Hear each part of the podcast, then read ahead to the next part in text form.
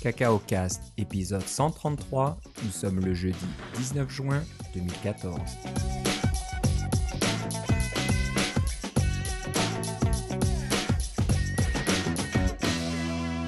Bonjour et bienvenue dans ce nouvel épisode de Cacao Cast. Comme d'habitude, Philippe Casgrain est avec moi. Comment ça va, Philippe? Ça va très bien, toi, Philippe? Ça va bien.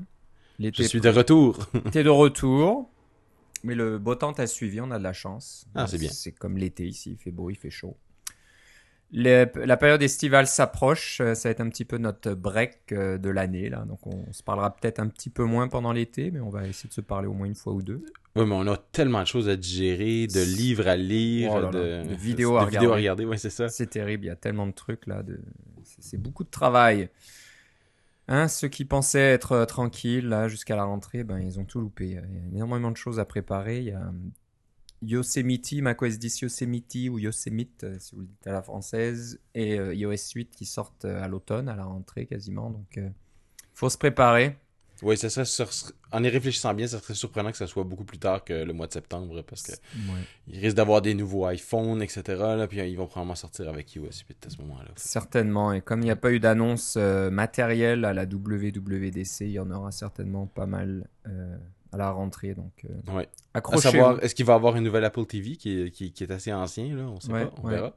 Il y a des rumeurs, euh, bah pas des rumeurs, mais des gens qui disent tiens, euh, avec ce HomeKit là, ce cette fameuse technologie euh, pour la maison, Ouais. Apple TV serait un bon candidat pour être une sorte de, de base là, parce que quand on a une Apple TV, c'est quand même un, un appareil iOS qui est toujours dans la maison et qui est branché euh, 24 heures sur 24. Sur le réseau Wi-Fi, alors euh, on y a toujours accès. Ouais. Si on lui met une petite technologie Bluetooth, on peut utiliser un iBeacon pour qu'il puisse décider. euh, ah, il détecte votre iPhone à distance et vous Ouais. ah, il sait que vous êtes pas loin, etc. Ouais, ouais, donc il y a, peut-être des choses de ce côté-là, ça serait pas idiot, donc ça ressemble à être, à être une bonne idée. Ce qui veut pas dire qu'ils vont pas le faire, là, mais Ouais, ouais. On verra bien, donc euh, nouveau produit ou pas, bon ça c'est, sait pas trop, sait pas trop. Il y, avait, hein, on, parlait de montres, on parlait d'un tas de trucs, de, mais Mais là, pour le moment, on va se concentrer sur les choses qu'on sait qui existent en ce moment, n'est-ce pas? exactement. Donc euh, je pense que beaucoup d'entre vous avez installé euh, Yosemite et iOS 8. Alors, Oui, Yosemite- Surtout que Yosemite est maintenant un- un- en, en bêta public. Ah, des- Il faut y avoir accès. euh, Exactement. Mhm. Donc déjà, il est en bêta public et il est aussi maintenant disponible aux développeurs iOS. iOS. Donc Ouais. ça, c'est une nouveauté parce que avant, moi, je personnellement, moi, je n'ai pas de compte de développeur Mac, juste Ah, un compte iOS et j'avais pas accès aux bêta. Donc euh, quand Mavericks est sorti, euh, on n'avait pas accès à la bêta de Mavericks, alors que là, euh, sachant qu'il y a ces, ces technologies qui rapprochent iOS et macOS 10, euh, ils se sont dit tiens, on va donner accès aussi aux développeurs iOS et je pense que c'est une bonne idée. Donc déjà, ils avaient oui, C'est ça. Et m- ma recommandation, ça serait vraiment, euh, si vous êtes un développeur, euh, de l'installer pour voir qu'est-ce que ça donne et puis voir qu'est-ce qui s'en vient, préparer vos applications, etc. Mais si vous n'êtes pas développeur et que vous en dépendez au quotidien de votre ordinateur pour travailler avec certains logiciels ou des choses comme ça spécifiquement, euh, qui sont pas Xcode, là, parce que Xcode, on s'entend que ça va fonctionner, euh, c'est... euh, je vous recommande de ne pas le faire parce qu'il y, a- un certain nombre d'instabilités euh, qui font en sorte que c'est pas recommandé. Il y a des programmes qui fonctionnent carrément pas, des choses comme ça. Donc, si vous devez l'installer, faites-le sur une partition séparée. Et puis, si ne le faites pas sur un disque externe, c'est quand même assez lent. Et en plus, avec le nouveau euh, disque dur de récupération, là, le petit disque dur qui est installé, euh, j'ai l'impression, euh, j'ai lu, je ne peux pas confirmer, mais j'ai lu que l'installateur de 10.10 euh, faisait des, une petite réécriture de votre EFI, de votre système de démarrage intégré à l'ordinateur. Donc, si vous le faites démarrer sur un disque externe, vous allez avoir quand même des artefacts de Yosemite sur votre disque interne. Euh, le plus simple, c'est probablement une partition sur votre disque interne si vous avez déjà prévu le coup. Mais si vous avez le moindre doute, je vous recommande de simplement d'attendre que ça sorte. Ouais. Ouais, ou d'attendre euh, des bêtas un peu plus tard, quoi, que ça soit amélioré. Il y a ça aussi. Donc on en est à la deuxième là, ils ont, Mhm. ils ont il y, a, deux jours, c'est ça? Ils Ouais. ont sorti la deuxième bêta d'iOS 8 et de Yosemite, donc il y a certainement des choses qui s'améliorent, mais c'est vrai qu'il y a encore du travail. Pas Oui, pour simple. iOS 8, la question n'est pas la même parce que généralement, on a un appareil qu'on peut sacrifier ou euh, qu'on est prêt à, à- à- à utiliser euh, en tant qu'appareil de, de test et ou de démonstrateur et vous n'avez pas besoin de, de mettre votre Mac à jour pour, euh, pour utiliser Xcode 6. hein. Xcode 6 Ouais, ouais. fonctionne avec euh, macOS 10.9. Mais il y en a pas mal qui prennent le risque hein, d'installer une version bêta d'iOS sur leur euh, téléphone principal. Si vous avez besoin de votre téléphone pour faire autre chose que du développement, je ne vous le recommande pas. Ouais, ouais. Il y en a qui sont assez téméraires pour ça.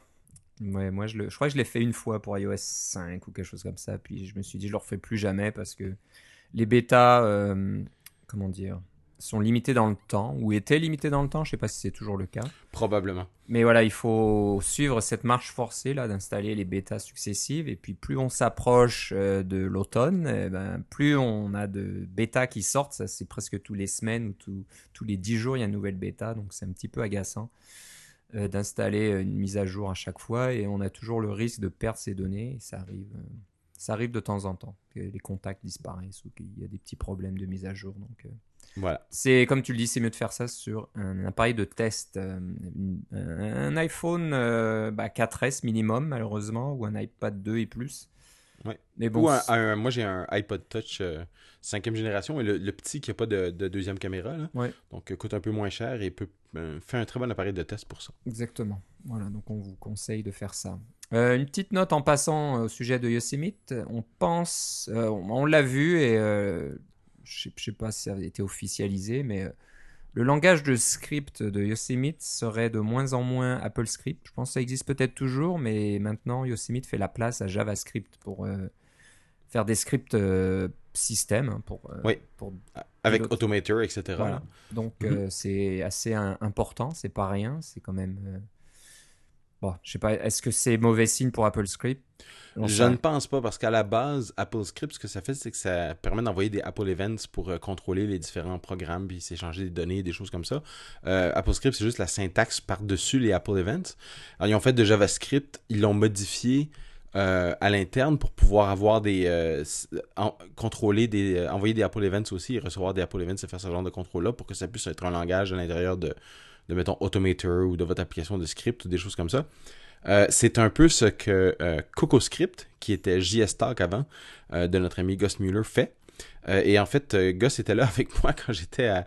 J'ai vu cette session-là, je suis entré une journée avec une passe empruntée, et c'était la dernière journée, ils ont présenté, ils ont présenté cela. tout le monde avait l'air assez content parce que JavaScript, c'est plus connu et c'est quand même plus puissant que AppleScript. Il y a plus de possibilités, des choses comme ça. Il y a plus de gens qui connaissent. C'est un peu moins une comment je pourrais dire, c'est un peu moins une quantité inconnue quand on, s'embarque dans euh, le script euh, des, différents processus Apple, des différents programmes pour pouvoir leur faire parler entre eux et des choses comme ça. Euh, JavaScript a un certain nombre de problèmes, mais en fait, la, notoriété n'en est, pas un, alors que la notoriété pour AppleScript, c'est son problème principal. Euh, et puis, il était très content parce que ça veut dire qu'il va pouvoir bientôt retirer CocoScript parce qu'il Apple, son leur produit va faire fondamentalement la même chose. Donc, il, est bien content de ne pas avoir à faire de, la maintenance là-dessus pendant très, très, très longtemps. on salue Gus en passant s'il nous écoute. Ouais, certainement. il parle très bien français. Euh, ouais, bah, tant mieux pour lui. C'est sûr qu'il est déjà très occupé avec euh, Acorn et, bah, surtout Acorn maintenant. Mais oui. c'est sûr qu'on n'a pas une plateforme comme ça à maintenir, c'est mieux. Et c'est vrai que JavaScript est très très très très populaire dans le monde du développement web. Donc il y a beaucoup de personnes. Pour le meilleur et pour le pire. Oui, c'est sûr. Mais voilà, donc euh, bah, c'est une bonne chose. C'est une sorte un peu d'unification de, toutes ces technologies. Euh, pour en revenir à la WWDC, euh, moi je suis assez impressionné de voir que nos amis de ASCII wwdc.com ont déjà rendu toutes les sessions disponibles sous forme texte. Oui. Alors je sais pas comment ils font. Est-ce qu'ils l'expliquent sur leur site? Euh, C'est un travail titanesque. Et quoi, ça fait. Mais c'est pas si mal en fait. C'est relativement simple. C'est un travail qui se sépare en plusieurs morceaux. C'est plus un travail de coordination parce que tu écoutes la vidéo et tu transcris qu'est-ce que la personne dit. Ouais et tu l'écris, puis ça ne doit pas faire de faute. Puis ce qu'ils font, c'est qu'ils euh, mettent plusieurs personnes sur la même vidéo, donc ils se le séparent en morceaux, et puis chacun peut vérifier les morceaux de l'autre pour voir si c'est des fautes d'orthographe et des choses comme ça. Puis comme c'est du code source, euh, le code source est disponible pour tout ça, on peut tous faire les corrections, des choses comme ça.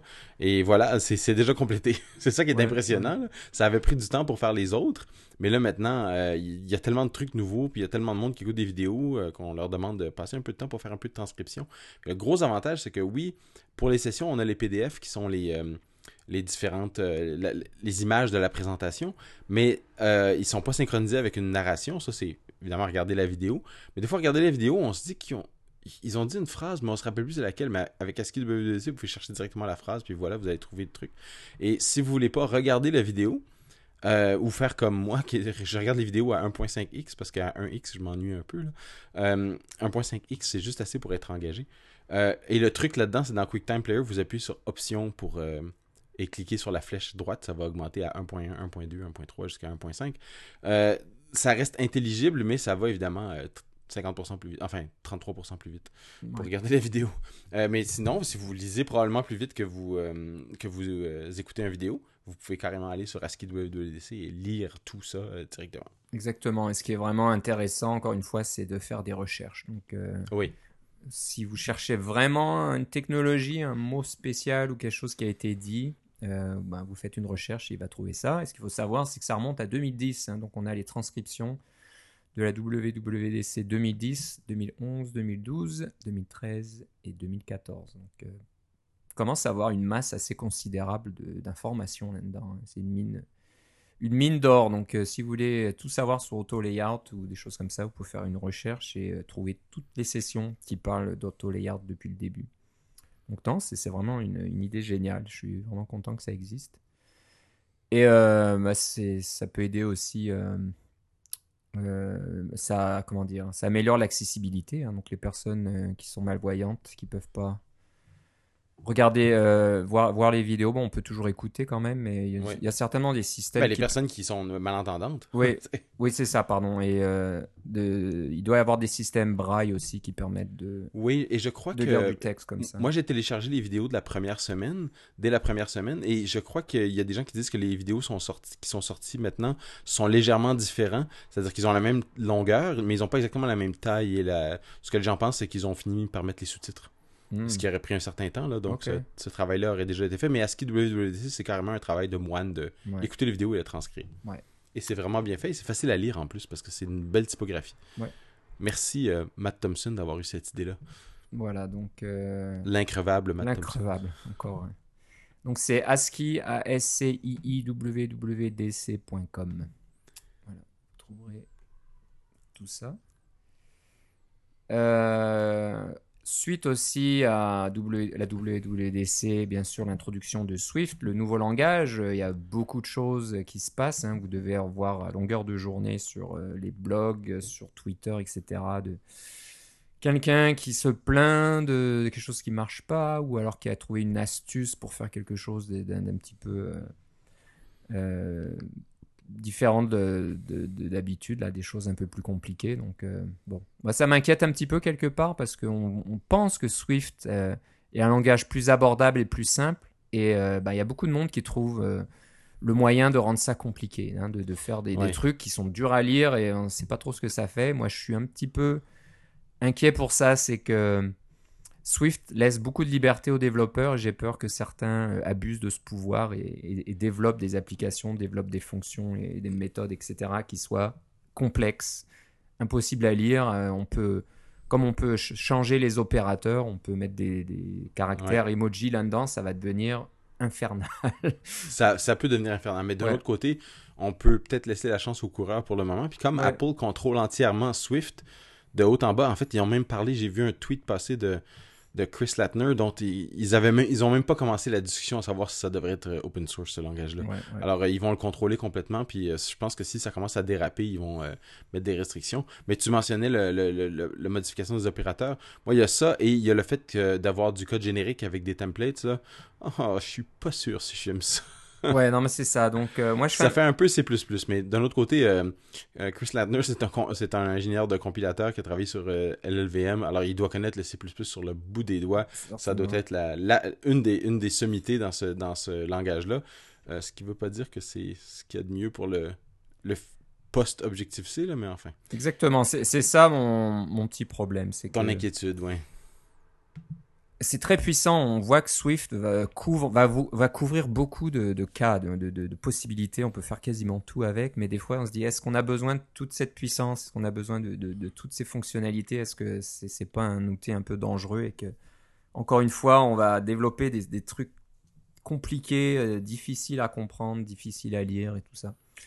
Donc voilà, si vous êtes développeur, moi je vous conseille, bah, je vous conseille, je vous implore de rester simple, d'utiliser les choses de base qui sont faciles à comprendre, pas besoin d'être euh, de, se casser la tête. C'est sûr qu'avec Swift, apparemment, tu vas pouvoir développer quelque chose en une ligne ou deux au lieu de trois lignes ou quatre lignes. On, on peut toujours faire plus petit, plus compact, etc. Mais à, à, quoi bon, tu sais À, quel prix à ce moment-là À, quel prix? Est-ce que c'est ce qu'on cherche de vraiment faire du code très très concis euh, un peu euh, style langage là. Euh, bon, je vois, vois pas trop l'intérêt. Le côté intéressant d'Objective-C, associé à UIKit et à, toutes à tous ces frameworks, c'est qu'il y a quand même une certaine euh, expression. Hein. les, méthodes sont écrites en anglais et tout ça, donc c'était c'est assez facile à lire. Hein. Ça peut devenir compliqué aussi, mais si on veut. Mais en général, c'est assez, ça se lit assez bien. Alors, le, fait d'avoir conservé les, les, paramètres de méthode avec les noms, euh, donc, chacun a le nom, ça, c'est une très bonne chose, mais en fait, c'était probablement nécessaire pour euh, garder la compatibilité avec les frameworks de Coco. c'est ça. Mais euh, c'est. Parce qu'il y a certains langages où, on a encore les paramètres avec les noms, mais on peut les mettre dans n'importe quel ordre, vu qu'ils ont un nom, la, position n'a pas d'importance. Mais là, ça rend des trucs complètement impossibles à lire parce qu'on se rappelle jamais dans quel ordre ça va et est-ce que c'est vraiment important et qu'est-ce que ça veut dire ces paramètres-là. Alors, c'est. Bah, il y a ça, il y a les paramètres, ça peut être $0, c'est ça, $0, $1, etc. Donc, on peut, on, peut faire un peu n'importe quoi. Donc, c'est pas parce que c'est disponible et que c'est possible qu'on doit le faire. Donc euh, moi je, moi je serais d'avis qu'il faut essayer de garder un petit peu euh, l'esprit objectif C, puis continuer à écrire un peu plus, à taper un peu plus au clavier, mais au moins on garde du code lisible, etc. Donc on verra ce que ça donne à l'usage. On verra les frameworks qui vont être publiés sur, euh, sur GitHub en Swift, à quoi ça ressemblera voilà. C'est clair que moi, mon prochain logiciel, je vais essayer de le faire en, Swift. Puis je pensais peut-être même prendre mon programme, mettons Gatineau Vélo, qui est pas très compliqué, puis réécrire en Swift, voir qu'est-ce que ça va donner, des choses comme ça. Euh, pour les, euh, si je fais une présentation euh, avec un, petit logiciel de démonstration, je vais peut-être essayer de l'écrire en Swift, etc. Exactement. Non, non, je suis pas contre du tout. Hein. Moi, je trouve que c'est génial. J'ai passé, j'ai lu déjà les deux guides en entier, là, le, guide de le premier guide Swift et celui sur l'intégration. Tu les presque 1000 pages. Ah ouais, c'est ouais, j'ai pas mal de temps euh, la journée malheureusement. euh, donc euh, j'ai lu tout ça. Malheureusement, c'est quand tu arrives à la fin du guide, c'est un peu tout mélangé dans la tête parce qu'il y a quand même beaucoup de cas spéciaux. ouais.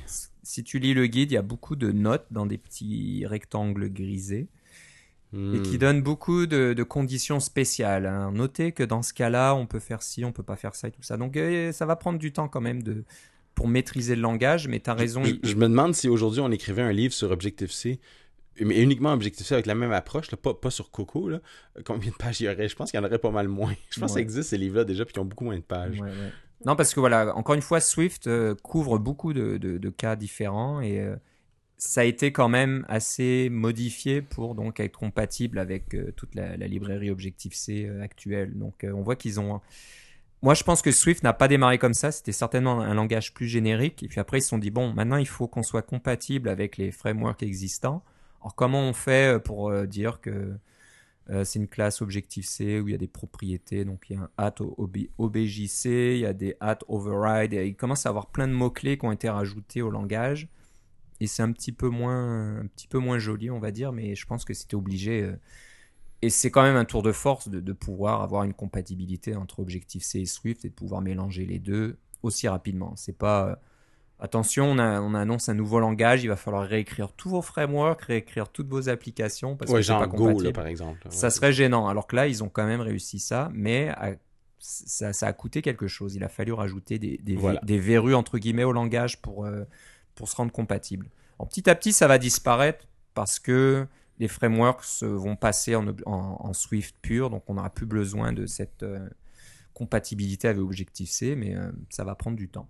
Mais voilà, alors je voulais commencer, alors je parlais de tout ça pour dire qu'il y a un site qui veut s'attaquer à Swift, mais en français. Donc il y a beaucoup, beaucoup de références actuellement, tout en anglais, mais euh, il y a certaines personnes chez swiftcode.fr qui ont commencé à faire une introduction à Swift en français. Alors je regardais est-ce que c'était une traduction du guide, mais je ne pense pas que ce soit une traduction. C'est des, des articles originaux qui euh, peut-être qui qui se comment dire qui s'inspirent un petit peu du guide et encore je suis même pas sûr. Donc euh, c'est ça, apprend toutes les, tous les composants de Swift, euh, chapitre par chapitre, et c'est tout en français, y compris les exemples. Donc, les noms des variables, les chaînes de caractères, tout ça, c'est tout en français. hein. Je possède des pommes, etc.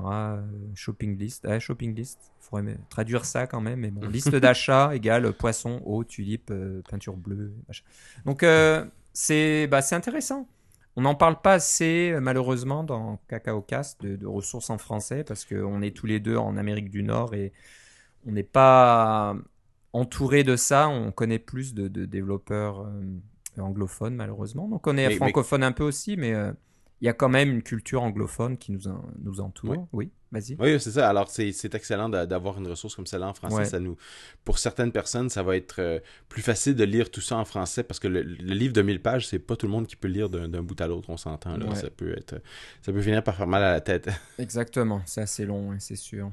Euh, donc voilà, c'est swiftcode.fr, S-W-I-F-T, C-O-D-E.fr. Donc euh, Et s'ils nous écoutent, on les salue. on les salue. Donc euh, tout n'est pas couvert encore, mais je pense que c'est un travail en cours. hein. Ça, ça, les chapitres vont, vont s'ajouter. Je sais pas s'ils appellent à l'aide euh, de volontaires ou pas. C'est pas trop. Je n'ai pas vu, mais là, de toute façon, moi, je suis en, en macOS 10.10 et puis leur site web fonctionne pas tout à fait bien, en fait, avec Ah. les nouveaux Safari. Ah ah, il va falloir, si vous nous écoutez, il va falloir euh, jeter un coup d'œil. Euh, c'est peut-être une seule personne qui fait ça, j'arrive pas à, à trouver de nom, désolé. Euh, mais je, voilà, je vois pas s'il y a un appel aux volontaires pour faire plus de chapitres, peut-être que ça viendra. C'est un peu ce qui se passe hein, quand il y a une grosse nouveauté comme ça technologique, il y, a, pas mal de sites qui se créent assez rapidement.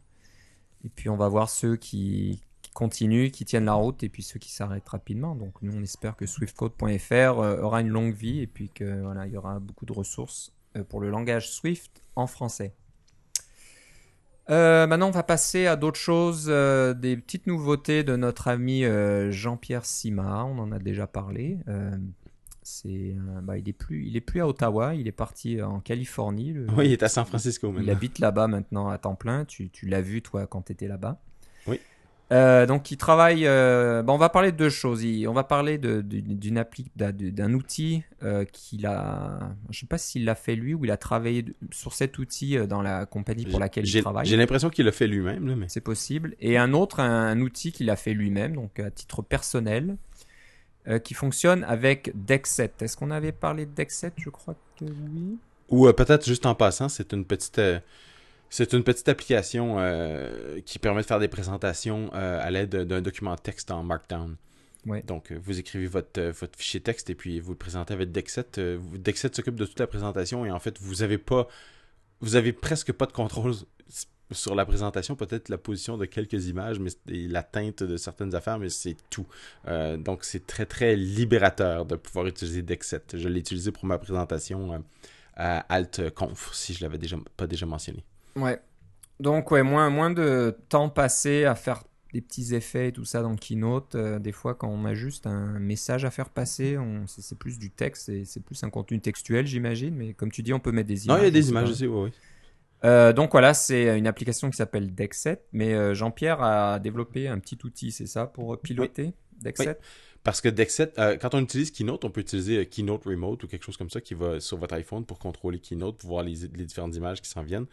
Et ce genre de choses-là n'existe pas pour euh, Dexet parce qu'évidemment l'application n'est pas compatible. Euh, puis même moi, j'ai eu de la misère avec les, euh, les télécommandes hein, qui sont des, des petits trucs Bluetooth ou USB là, qui permettent de contrôler Keynote. En fait, ça marchait pas vraiment bien avec Dexet. J'ai fait à l'ancienne en appuyant sur la barre d'espacement quand j'ai présenté mon, mes conférences. Mais lui, il a fait une petite application iPhone qui vous permet de contrôler directement la présentation d'Excet à partir de votre iPhone. C'est assez rigolo, ça fonctionne assez bien. Ça fonctionne avec toutes sortes de, de, de technologies nouvelles euh, qui sont incorporées dans iOS 8 et macOS 10.10. Donc ça vous prend absolument ces deux trucs-là. Euh, si, vous êtes, euh, si vous êtes développeur, vous allez sûrement être intéressé. Si vous êtes développeur et que vous donnez euh, jetez un coup d'œil sur Dexet. Ça vaut vraiment la peine à ce moment-là. Voilà, donc je sais pas, est-ce que tu l'as testé? On peut passer d'une diapo à, Oui, à c'est l'autre, ça. c'est ça, mais Oui. je sais pas si ça fait autre chose pour l'instant. Non, pas pour le moment. C'est euh, c'est relativement simple. On, on peut pas avoir un aperçu de la prochaine diapo puis des choses comme ça. Mais euh, ça s'en vient là. C'est euh, quelque chose qui est il, il utilise la, la- la technologie qu'on appelle, euh, ben, en anglais, c'est Multi-Peer Connectivity. Euh, donc, il nous avait d'ailleurs présenté à Cocohead juste avant de partir pour euh, San Francisco. Et l'avantage de ça, c'est que ça marche avec un réseau Wi-Fi ou avec un réseau Bluetooth. Donc, euh, pas de réseau dans un sens. Il ouais. faut que les deux appareils aient Bluetooth et ça continue à fonctionner. C'est Ouais, vraiment bien. ouais. Pas besoin d'être connecté sur le même réseau Wi-Fi. C'est on- ça. faut juste avoir un signal Wi-Fi, puis après ils vont se trouver l'un l'autre. Donc c'est assez- ça. Il y a très peu de friction, pas besoin de, de mot de passe ou quoi que ce soit. C'est vraiment bien fait. Voilà. Donc voilà, si vous allez sur GitHub, le compte c'est JPSim et euh, la petite application s'appelle Deck Rocket. Donc si vous êtes utilisateur de Deck7, vous aussi, jetez-y un coup d'œil. Et puis voilà, si vous voulez contribuer au projet puis rajouter des fonctionnalités, euh, n'hésitez pas à envoyer un petit pull request à JP qui se fera certainement un plaisir de regarder ça puis de l'intégrer si ça fonctionne bien. Il est vraiment très sympathique. Donc euh, bah, on a encore une petite, une petite chose venant de lui. Euh, c'est un petit peu euh, notre Matt Thompson euh, de l'épisode aujourd'hui. Ouais, c'est ça. Euh, ça s'appelle Jazzy. Donc, euh, Jean-Pierre travaille pour une compagnie qui s'appelle Realm, io.io, R-E-A-L-M.io. Euh, ils, ont, ils travaillent sur quelque chose, c'est pas encore sorti, c'est une sorte de technologie qui va remplacer, pas qui, pas qui remplace Core Data, mais qui est un peu comme Core Data, une base de données pour iOS, mais très rapide et puis d'un- d'une nouvelle génération. Donc, je me suis inscrit moi à la liste de distribution pour euh, avoir accès à la première bêta quand ça sortira. Donc euh, j'ai hâte de voir à quoi ça ressemble. Mais euh, voilà, ils, ont- ils font d'autres choses là-bas. Ils ont fait un petit outil, dont un qui permet de générer des documentations pour vos applications écrites en Swift ou en Objective-C. Et ça génère des applications compatibles avec le format Apple. D'Oxygène, c'est la même Ouais, chose ça. Tu- En fait, ça génère une documentation, pas une application. euh, c'est ce que j'ai dit, application, pardon. Ouais, c'est une ça. documentation euh, compatible euh, Apple, en Apple Doc. Oui, c'est ça. Donc, Et- ça fait des fichiers HTML qu'on peut. euh, Ouais. euh, oui. Alors, ce qui est intéressant au niveau technologique, c'est que jusque-là, euh, les outils qui permettent de faire ça vont lire votre code source, vont interpréter ce qu'il y a dans le code source, vont chercher les, les commentaires et tout ça, les bons mots-clés qui vont déterminer les, je sais pas moi, les définitions de vos classes, de vos méthodes, etc. Et ben là, cet outil va utiliser Clang carrément. Donc, euh, donc Clang, il y a une, une interface ou une représentation AST. Mhm. il y a un lien qui donne tous les, tous les détails là-dessus. Euh, je n'ai pas eu le temps de regarder. Je sais même C'est pas la si- représentation binaire du code tel qu'il est, euh, tel qu'il est lu. C'est euh, si vous voulez voir qu'est-ce que Clang a lu comme code et avant qu'il le compile, Ouais. c'est comme l'étape de pré-compilation, puis vous voulez avoir accès aux symboles puis des choses comme ça. Utilisez le parseur de Clang finalement pour vous, euh, vous retrouver puis avoir quelque chose dans des- de, de façon structurée. Vous pouvez carrément lire les, les fichiers générés par intermédiaires générés par Clang. Exactement. Donc, au lieu de vous casser la tête à, faire du parsing vous-même, c'est très compliqué. Puis maintenant qu'on rajoute Swift, c'est en- c'est encore plus de travail. Laissez le compilateur le faire pour vous. Il est là pour ça. Il fait déjà. Il fait très bien. Donc, euh, il est très bon là-dedans. Enfin, on l'espère. C'est celui Bah, qui génère le faut code. espérer, voilà. Donc euh, voilà, c'est ce que cet outil utilise. Ils vont, euh, ils utilisent Clang et le, le format AST pour récupérer tout ça, y compris donc les les mots clés que vous avez mis dans votre code source pour la. Bah, J'imagine les mots clés si vous en avez mis. hein. Euh, je sais qu'on peut euh, Oui. rajouter plus d'informations pour votre documentation dans le code source, mais aussi si euh, vous avez rien mis, ça va quand même récupérer les noms des classes, le nom des méthodes, des propriétés, tout ça. Voilà.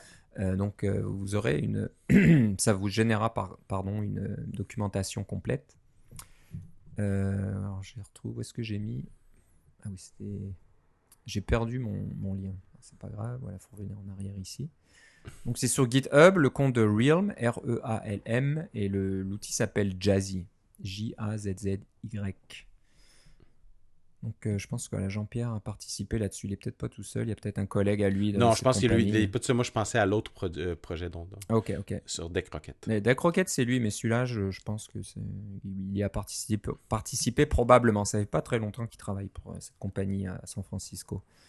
Donc voilà, euh, c'est intéressant et c'est écrit en quoi ça En Ruby. C'est en Ruby Oui. Ok, On peut Donc, tout faire en Ruby. on peut tout faire. Il y a beaucoup d'outils en Ruby. Je pense que c'est le langage de choix pour développer des applications en ligne de commande assez rapidement. Il, risque d'en avoir pour le Swift maintenant parce que vous savez que vous pouvez faire un script en Swift avec un, euh, vous pouvez partir un script, exactement, vous partirez un script Ruby, mais avec le compilateur Swift ça va fonctionner.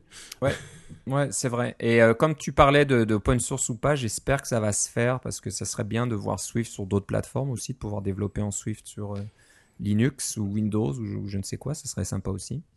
Probablement, mais là, pour le moment, il faudrait que le runtime d'Objective-C puisse tourner aussi parce que ça génère du code qui est compatible avec le runtime d'Objective-C, qui je crois, lui, est open source. Mhm. Mais euh, enfin, ou enfin, les parties principales le sont. On verra bien. Parce que la nouveauté avec Apple, c'est qu'ils ont l'air plus ouverts. Hein. On n'aurait quasiment jamais eu de conversation par tweet interposée avec un ingénieur de chez Apple comme euh, Chris Latner, oui, qui s'est d'ailleurs présenté pendant la keynote. On l'avait vu, je moi je me souviens l'avoir vu dans le passé, mais c'est vrai qu'il disait pas j'ai fait ci, j'ai fait ça, machin. Alors que là, maintenant, il, personne ne dit ça. il a sa page, voilà, j'ai travaillé sur LLVM, c'est moi qui ai inventé Swift, ça fait 4 ans que je travaille dessus. Et il interagit, là on voit des tweets, si on va sur les forums Apple, il répond aux questions, il répond aux bug report, il répond à un tas de trucs. Donc c'est un peu le nouvel Apple là. Les, les ingénieurs ont. Et puis il vient d'avoir un bébé en plus. Ah en plus, évidemment. il doit occupé. Hein. Je pense que son enfant est né une semaine après sa keynote, la keynote de Waouh waouh donc. Euh, Alors. Ça je doit sais être... Je sais pas ce qu'il aurait fait si son enfant était né pendant la keynote. ça a été difficile. donc il doit être pas mal occupé, non mais c'est pas mal. Donc euh, voilà, on va suivre ça de près. Il n'y a pas de problème. Euh, on va parler maintenant d'un autre euh, petit trouvaille sur GitHub que tu as dégoté, Philippe. C'est pour euh, faire des transitions, des animations de texte pour UI Label et ça a l'air assez, assez impressionnant. Quand on va sur le, la page GitHub, il y a une petite animation qui présente le, fonctionnement et je trouve ça très sympa. Ça ressemble à des animations qu'on trouverait dans Keynote par exemple. Mais apparemment, c'est tout simple. En plus, l'API, il n'y a rien de plus facile à utiliser. Voilà. Je te laisse en parler. Oui, c'est ça. Alors, si vous avez des... Euh, euh, généralement, quand on a du texte sur un, dans, un, dans un label, euh, si ce texte-là n'est pas, n'est pas statique, donc il y a besoin de changer d'une fois à l'autre, il, y a plusieurs façons simples de faire. On peut carrément changer le alpha puis le, faire revenir dans un bloc UI Animation, ou on peut juste le changer directement et puis le texte est modifié. Mais des fois, c'est rigolo, c'est intéressant d'avoir une animation un peu plus un peu plus élaboré, disons, que juste de changer l'alpha ou de le faire glisser de gauche à droite. Et puis, euh, c'est là que ce petit framework euh, rigolo apparaît. Euh, il vous permet de faire une mutation d'un label en un autre. Alors, c'est un peu comme si vous le preniez et vous le vous le transformiez dans l'autre euh, de, différentes façons. Ça peut être euh, poussé de gauche à droite, ça peut apparaître du sens, ça peut un peu comme dans Keynote, là, tu dis, euh, ça peut être...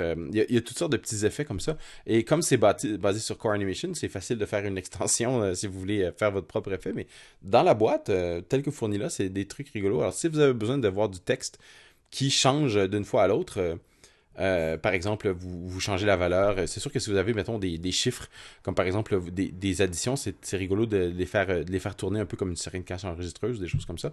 Mais euh, si vous voulez changer du texte d'un à l'autre, comme insérer des, euh, des, mots au milieu, par exemple, vous faites un jeu, de, vous devez épeler quelque chose et puis vous voulez faire apparaître la réponse. Ça peut être rigolo de faire apparaître la réponse de manière animée plutôt que de juste révéler avec un, alpha qui passe de 0 à 1, par exemple.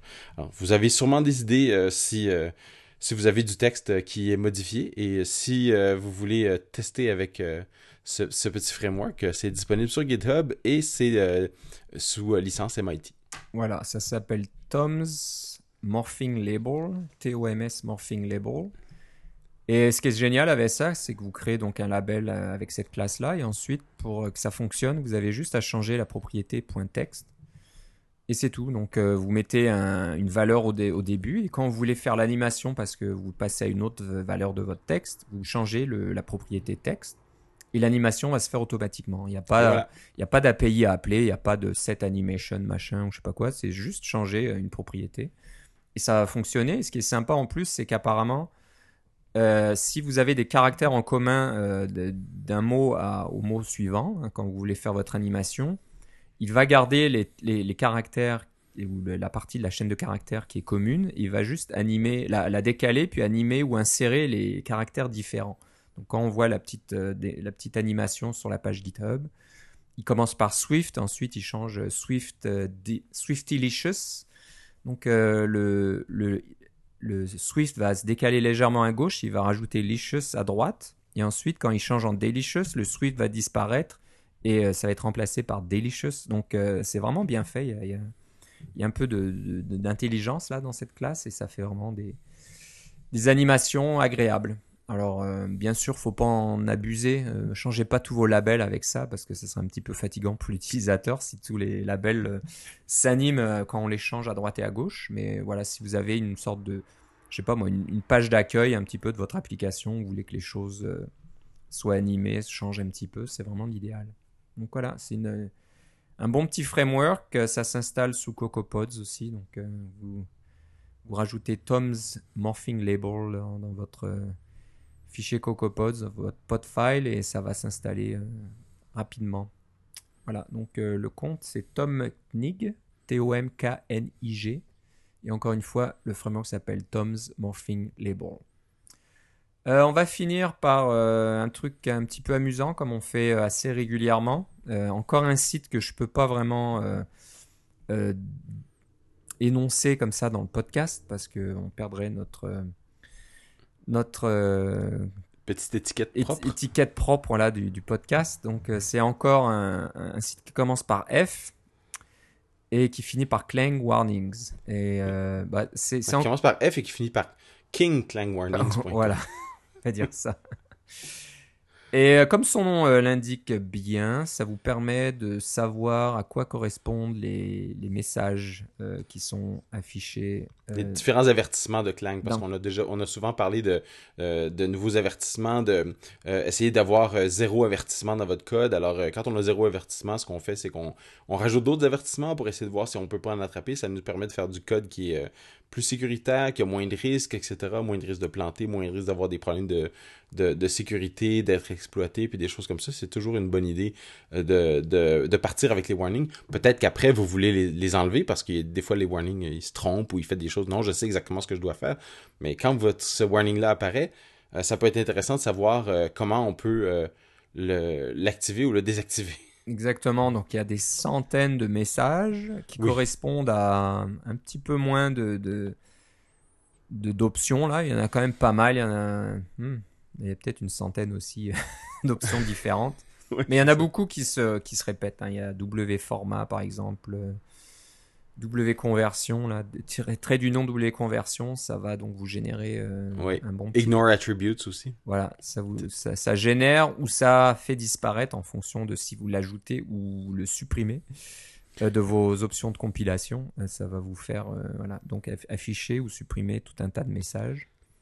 Et c'est vrai que on voit un petit peu les catégories de, de messages que Clang peut vous retourner en fonction de chaque option. Je pense que l'intérêt aussi, c'est que euh, quand vous avez un message que vous ne comprenez pas, vous le recherchez dans Google ou en fait dans mon nouveau moteur de recherche préféré, DuckDuckGo, euh, avec les petits canards. Euh, euh, et puis vous vous retrouvez les trucs. Des fois, vous vous retrouvez sur Stack Overflow. Des fois, vous retrouvez une personne qui a eu le même problème que vous. Mais là, maintenant, avec cette page-là, on devrait se retrouver rapidement dans le, haut des résultats et vous devriez pouvoir retrouver rapidement la la source du problème grâce à, cette page qui est générée à partir d'un article de NS Hipster de, encore une fois, l'increvable Matt Thompson. Ah, d'accord. C'est incroyable. Hein. Ouais. Je serais curieux de savoir combien de sites. Euh, combien de sites il possède là il, il crée un site toutes les semaines, on dirait, avec toujours quelque chose de nouveau. NCSA license. Je sais même pas, j'avais jamais entendu parler de cette licence. Ah, je pense que c'est juste une coche au-dessus de du domaine public. Ouais. Université de l'Illinois. Oui. Ben, NCSA, c'est le, les, les, les ceux qui ont fait originellement Mosaic, mm, le premier euh, navigateur web. Euh, on parle de, des années 80, milieu des années 90, 1993, 1994. Là. Juste avant euh, Netscape. Ouais. Mais ça, c'est pour. Euh, on a sûrement de nos auditeurs qui savent même pas de quoi on parle. c'est possible, ils étaient même pas nés encore. Oui, c'est ça. C'est un, peu désespérant pour nous, mais enfin, c'est pas grave. Ouais. Donc voilà, ça finit euh, notre épisode aujourd'hui. Euh, les vacances s'approchent, donc on va voir ce qu'on va faire. On va rien vous promettre parce que Philippe, je sais que tu pars en vacances dans pas très longtemps. Oui. Et moi, je pars en vacances euh, trois semaines au mois d'août, donc il va falloir qu'on essaie de se voir entre les deux, mais on va s'arranger au moins pour enregistrer une fois ou deux. Euh, ça devrait être possible. Il se passe toujours des choses, il y a, toujours des, trucs à, raconter. Euh, on sait d'expérience, c'est pas la première fois qu'on fait notre petite coupure de, l'été. Donc, De euh, toute façon, pour vous occuper en ce moment, il y a la Coupe du Monde alors. et en plus, euh, il y a la Coupe du Monde et votre guide Swift dans la main. Donc voilà, Oui, l'un ou l'autre, et euh, il y aura toujours Et quelque tous chose vos à faire. vidéos et votre ASCII WWDC Ouais, si vous voulez vous endormir le soir tranquillement. ou sur la plage si vous avez vraiment rien d'autre à faire.